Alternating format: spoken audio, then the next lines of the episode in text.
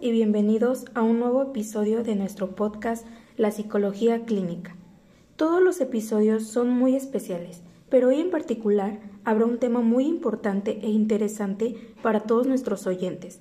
El día de hoy nos acompaña Luz María Montiel Contreras, compañera de la licenciatura en Psicología del Centro Universitario de Alguense, quien nos ayudará a abordar el tema de las principales corrientes teóricas de donde surge el modelo sistémico abarcaremos grandes temas que estoy segura que les gustará mucho conocer y verlo desde diferentes perspectivas. Sin más que presentar, te doy la palabra a Luz para que nos platiques un poco pues acerca de ti y del tema que vamos a abordar. Hola Brenda, muchas gracias por la invitación. Como tú ya lo comentaste, soy estudiante de psicología y además compañera de clase. El poder acompañarte en este tema que como bien tú ya dijiste es de suma importancia no solo para nosotros los estudiantes de psicología, sino para todas aquellas personas que estén interesadas en estos temas, que a mí en lo particular me encantan. Me gustaría iniciar diciendo que el modelo sistémico considera la familia como un sistema de identidad propia y un proceso de desarrollo evolutivo, dinámico interno, y esto se refiere a que se da entre los propios miembros de la familia y externamente haciendo referencia a la familia con el entorno. Sí, Luz, tienes mucha razón. Y bueno, pues enfocándonos en el ambiente pues familiar, es importante eh, saber que la terapia familiar es un tipo de tratamiento psicológico donde el enfoque se hace sobre el grupo familiar más que sobre un individuo aislado.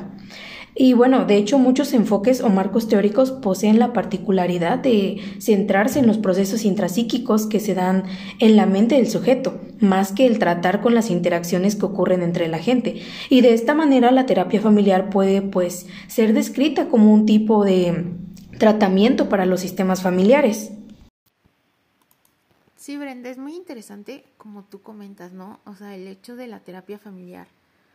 Y no sé si lo has escuchado, pero es común escuchar que se refieren como a la terapia sistémica o la terapia familiar sistémica o de una forma más breve la terapia familiar, como ya lo habíamos comentado. Son estos tres temas distintos, pero con una base compartida, que es la epistemología cibernética. Oh, mira, es muy interesante esto que nos platicas, Luz, porque siendo sincera, yo desconocía pues estas dos formas en las cuales pues podíamos como hacer referencia a la terapia familiar.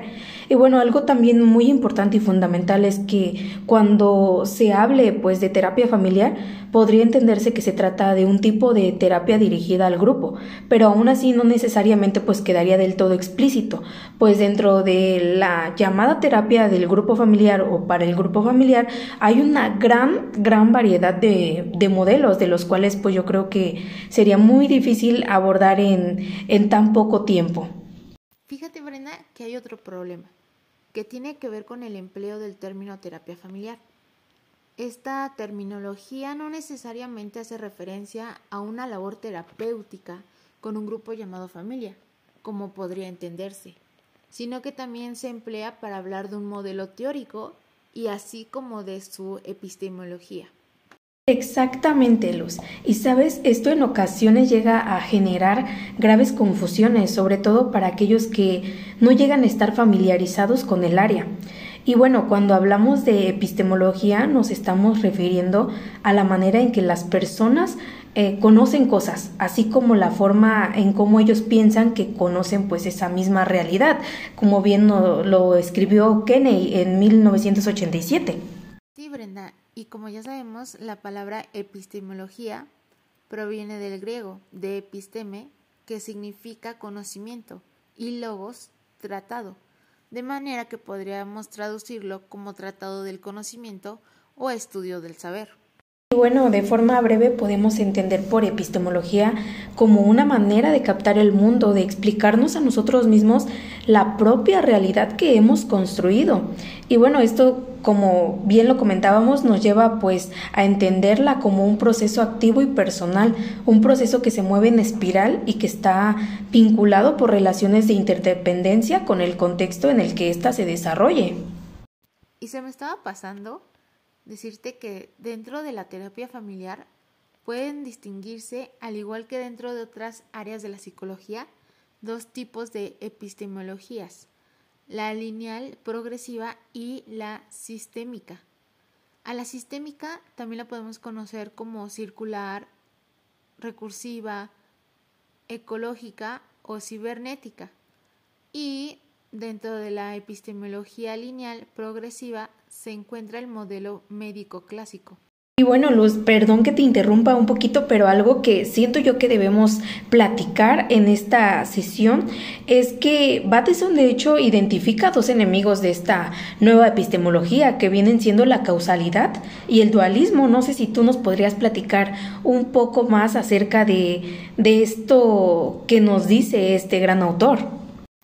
Sí, fíjate Brenda que estas formas tradicionales de pensar las hemos aprendido en la escuela y en la familia la primera, que es una forma lineal del pensamiento, que aparece asignando una causa y generalmente conduce a encontrar culpables de lo que nos sucede.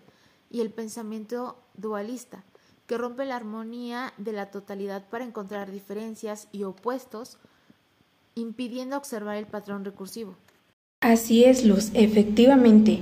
Y bueno, no olvidemos que la epistemología sistémica pues pone el acento en la interacción, o sea, tomando en cuenta pues el contexto donde ésta ocurre y cómo es que se trata. Y no solo esto con los elementos aislados, sino también con la totalidad, o sea, lo que significa que incluye tanto al sujeto que presenta pues el problema como a las otras personas que también se encargan de interactuar con él en un momento y en un lugar preciso. Y bueno, Luz, ahora nos vamos a abarcar en los orígenes de la terapia familiar y es importante saber que los avatares de la psicología al inicio del siglo XX estaban orientados hacia la búsqueda de ese universo desconocido llamado inconsciente.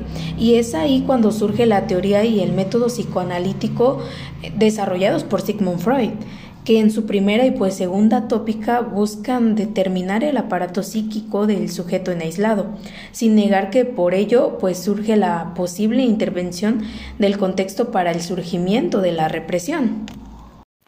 Sí, Brenda, y como hablamos de grandes autores, Melanie Clay también es una gran autora, ya que ella amplía y reinterpreta la teoría de su maestro, derivando su interés del inconsciente a las relaciones objetales, que se van formando a través de la comunicación y que se establecen entre el niño y su madre.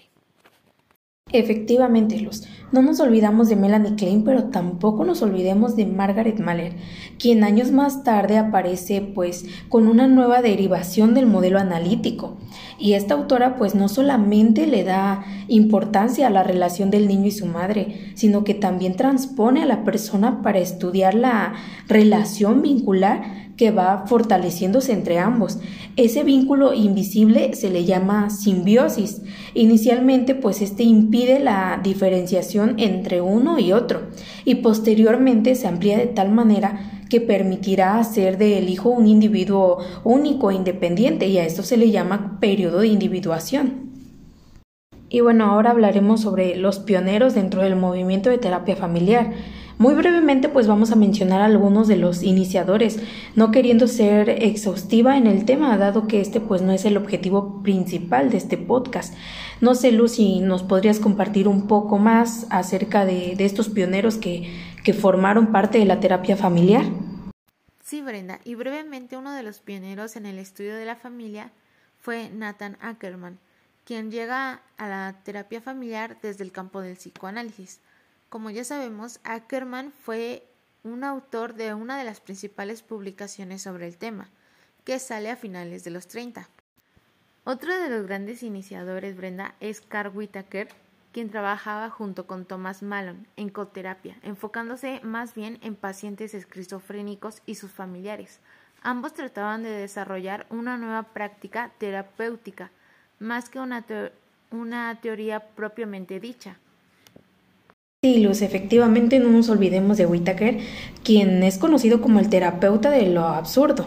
Y esto por sus ideas y por sus métodos que muchas veces pues solían ser asombrosos, otras veces escandalosos y fuera de toda norma y pues sin olvidar que este apodo fue seleccionado por él mismo, quien se sentía orgulloso y seguro de lo que hacía. Bueno, Brenda, quisiera abordar contigo el tema de la teoría cibernética. La teoría cibernética se le atribuye a Neverwind y esta, junto con la teoría sobre los mensajes, contribuyeron a dar un gran impulso a los estudios sobre la comunicación, la información y el aprendizaje. La teoría cibernética, a decir, es una teoría de la comunicación y del control en las máquinas y en los organismos vivientes. Sí, claro, Luz, no nos olvidemos de la teoría cibernética. Y Makulich describe la epistemología cibernética experimental básicamente centrada en la comunicación dentro del observador y entre el observador y el medio. Y bueno, no nos olvidemos también de que Bateson la reconoce como una nueva ciencia que se ocupa de la forma y los patrones de organización, mientras que Lusky em, tiene por objeto los procesos de comunicación y control en los sistemas naturales y también los artificiales. Bueno, Brenda, y quisiera hablarte del surgimiento histórico. El surgimiento de la cibernética ocurre casi al mismo tiempo de otras dos contribuciones que resultaron posteriormente fundamentales para diversos campos de la ciencia, como es la teoría de la información de Salon y Waller y la teoría de los juegos de Neumann y Mozart. Así es, Luz, y bueno, son cada vez pues más los investigadores de las ciencias del hombre, Pueden ser biólogos, fisiólogos, psicólogos o sociólogos, y estos pues desean incorporar los métodos y las técnicas proporcionadas por la cibernética a su propia especialidad. Algunos de ellos pues aún piensan que solo conociendo profundamente sobre la electrónica, física o matemática pues podrían hacerlo. Sin embargo, las ideas básicas de la cibernética pueden ser aplicadas a cualquier ciencia y son fundamentalmente simples, pero no por ello pues dejan de ser necesarias y pues dejan de tener un razonamiento claro, un elemento indispensable para poder aplicar pues estos y pues cualquier otro principio teórico. Sí, Brenda, y fíjate que los temas preferidos que toca la cibernética, tratándose de esta comunicación y el control, son la coordinación, la regulación y el orden a través del control, a pesar de estar relacionada con la matemática, la física y la mecánica. La cibernética no estudia en sí el mero funcionamiento de los objetos, sino el comportamiento de los mismos. Justamente Luz, y de hecho debemos recordar que pues esta tampoco estudia las propiedades de la materia, ni depende de las leyes de la física. Y bueno, debemos saber que su interés primordial no está en responder a la pregunta ¿qué es esto?, sino más bien es ¿para qué hace esto? Y fíjate Brenda que los sistemas complejos son el objeto de estudio de la cibernética, donde no puede aplicarse el método experimental que recomienda variar de uno por uno los factores estudiados. Sí, Luz, y de hecho, pues cuando los sistemas son complejos, dinámicos o interconectados, de modo tal que la alteración en una variable llega a provocar cambios en toda la serie de los factores, entonces los métodos cibernéticos pues resultan sumamente adecuados y bueno, es importante recordar que la cibernética se destaca entre los métodos aptos para tratar lo complejo. Pasando a otro subtema, pero sin desenfocarnos, vamos a hablar acerca de los conceptos. Y bueno, es importante conocer el término sistema. Este es utilizado ampliamente dentro de esta nueva ciencia. Y bueno, eh, Better-Lanfy en su teoría general nos menciona que un sistema es un conjunto de elementos cualitativamente diferente a la suma de sus múltiples componentes y que además cuenta con la particularidad de componerse de un modo distinto a la forma en que guardan pues los elementos. No sé, Luz, ¿tú qué nos, tú qué nos aportarías acerca de este tema? Sí, Brenda, fíjate que la teoría cibernética nos brinda un marco abstracto para la observación de las estructuras dinámicas y complejas. Sus bases se pueden rastrear hasta la teoría del control, cuyas reglas tienden validez fuera de las estructuras de los sistemas mecánicos. Efectivamente, y de esta forma pueden explicarse las estructuras de los sistemas biológicos y sociales, aunque éstas sean mucho más complejas. La totalidad de las relaciones que ocurren dentro de los sistemas complejos se conocen como estructuras. Fíjate, Brenda, que los sistemas biológicos y sociales son muy interesantes porque tienen estructuras de control que le permiten adaptarse al medio tanto manteniéndose sin cambio o cambiando su estructura, dependiendo de las alteraciones externas. Justamente, Luz. De hecho, el sistema más simple de control del circuito cerrado, que también se le conoce como servomecanismo, comprende un solo circuito de retroalimentación en el que la retroinformación y la corrección provienen de un solo punto, mientras que en los sistemas de circuito múltiple la retroalimentación y las correcciones pueden hacerse en diversos puntos.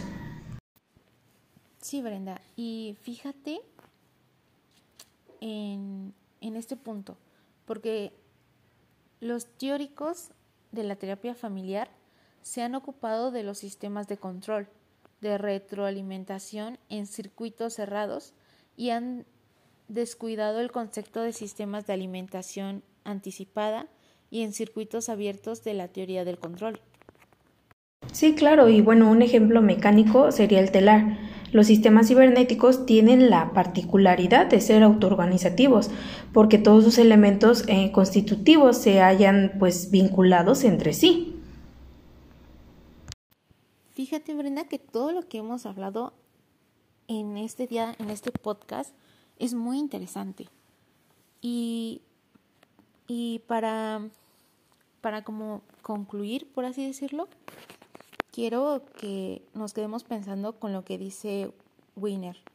Para él hay una diferencia muy marcada entre el comportamiento del animal y el del hombre, a pesar de que estos dos sean sistemas abiertos. Mientras que el animal tiene una rigidez mecánica en el comportamiento, en el humano hay una gran fluidez que le permite la expansión intelectual casi indefinida. Qué interesante tema, Luz, qué interesante lo que nos has compartido el día de hoy. De verdad te agradezco mucho que nos hayas venido a compartir pues un poco de tu tiempo y de tus conocimientos. Y bueno, hiciste más ameno el momento y agradeciéndote infinitamente todo lo que nos platicaste el día de hoy y esperemos volver a tenerte aquí compartiéndonos pues un poco más de lo que sabes. No, gracias Brenda a ti porque fue toda una gran experiencia el hecho de estar aquí. Muchísimas gracias a las personas que nos escucharon, que estuvieron escuchando el podcast, que estuvieron muy al pendiente de lo que estábamos diciendo. Yo siempre he dicho que es mejor aprender a quedarse con la duda. Espero que les haya gustado, espero que tengan un excelente día. Y Brenda, claro que sí, cuando gustes, yo estoy dispuesta a venir otra vez a hacer otro podcast contigo porque me divertí, porque me gustó y porque fue una gran información la que compartimos juntas. Gracias y un saludo a todos.